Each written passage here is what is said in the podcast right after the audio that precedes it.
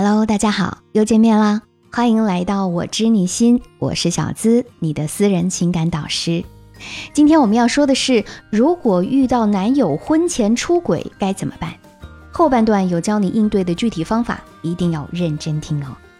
那在这里插播一条，如果你们还有其他的情感问题，都可以添加我的个人微信号，是我的本名。肖姿琴的小写全拼加数字五二零，我会一对一的帮你分析解决。好了，开始讲今天的内容。出轨这个词啊，不管是在婚前还是婚后，听起来都有点让人抓狂。无论是谁，我估计一时半刻都无法冷静面对。前两天呢，就有个姑娘，她主动添加了我的微信，通过之后呢，她发过来一条信息，说。我遇到了很难解决的情感问题，你能救救我吗？她说，我和男友在一起三年，上个月我们订了婚期，这段时间我一直在紧张又幸福的准备婚礼的事情。可就在上周，我在他换下的西装口袋里发现了一盒紧急避孕药，我从来没有吃过这个，所以直觉告诉我他出轨了。我和他是在一次旅行中认识的。他最早给我的印象是粗中有细，很阳刚，也懂很多旅行知识。认识三个月之后，我们在一起了。住的房子是他父母买的。他说我以后就是那里的女主人，所以好多家具摆设都参照了我的喜好。在一起这三年，除了每个月他都会出差一周，我们一直相处的像真正的夫妻，恩爱、浪漫、缠绵。他向我求婚的时候说，一定要让我做世界上最幸福的新娘。那一天，我们都哭了。如果不是发生这件事儿，我一直认为他就是这辈子我最想在一起的人。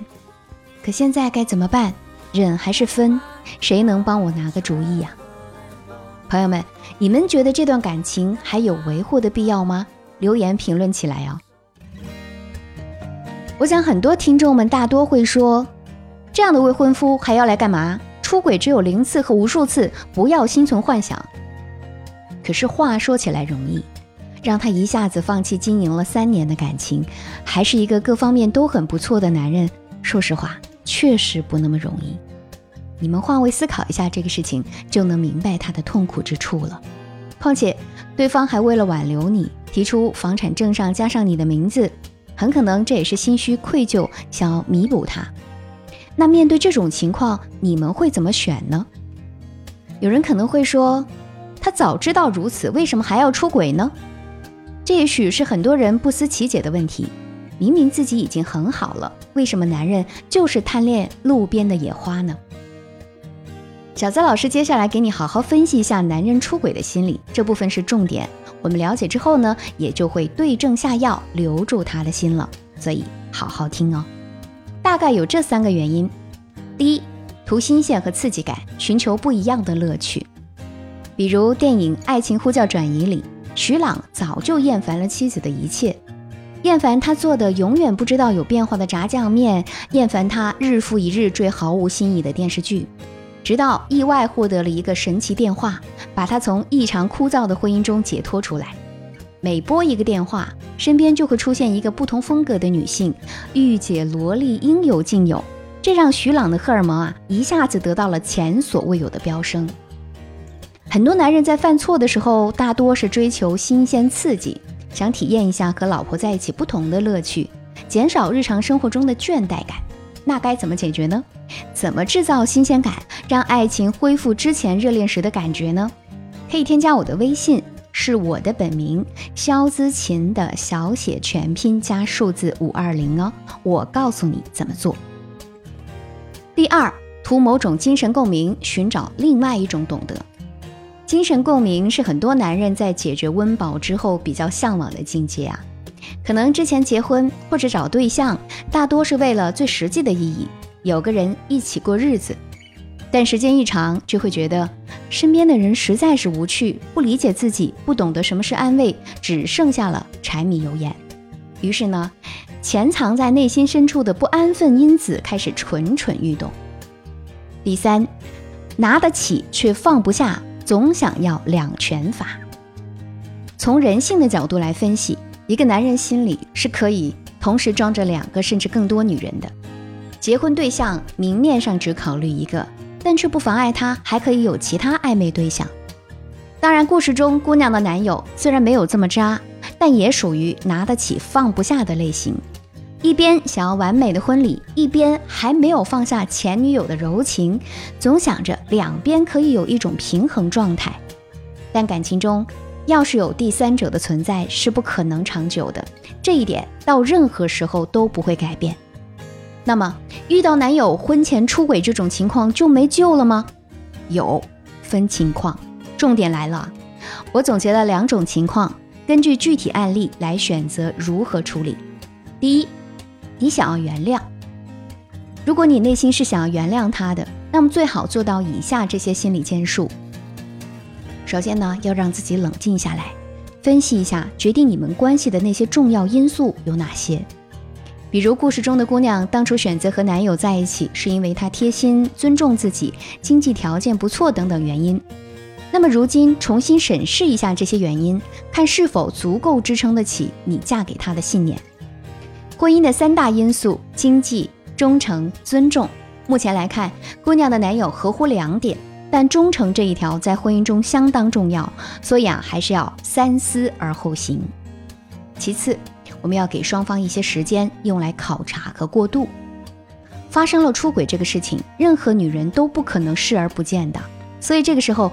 不是说你马上结婚就能解决这个问题，而是我们要拉开距离。一方面呢，是为了让你自己想清楚；另一方面，也是给他一个考察期，比如半年到一年的时间之内，他没有再做出任何伤害你的事情，跟前任确实再不来往了，人呢也是从这件事情中走向了成熟，那么是可以考虑给他一次机会的。然后我们要彻底放下那些犹豫、不甘、怨恨，从头开始。有些人虽然嘴上说原谅了，但内心其实是不甘的，时不时啊就把这件事儿提出来说两句，这其实是很摧毁感情的，有可能再次把他推远。所以，当你决定要嫁给他的时候，就一定要心无旁骛、深信不疑，相信他能够痛改前非，和你一起经营更好的生活。如果做不到，那我劝你啊，还是分开的好，不然婚前就有的那些裂痕，婚后只会让你更加难堪，百般纠结与痛苦。那么这样一来，这段感情对你来说并非好的选择，一定要认真审视，及时给自己拉响警报铃。只有这样，你才能够正视自己的选择，从中收获更多的成长和幸福。我知道啊，要做到这一点非常难。不过你不用担心，也是有方法的。想要获取详细的方法，可以添加我的微信，是我的本名肖姿琴的小写全拼加数字五二零，老师一对一的来告诉你怎么调整。遭遇出轨很难自己治愈，你需要有专业的人来帮助你。第二种情况是你已经做好了分手的打算。如果你已经做好了分手的打算，就是说，你的底线是不可能接受出轨这一条，那么就请立即斩断你们的关系，从他那里搬出来。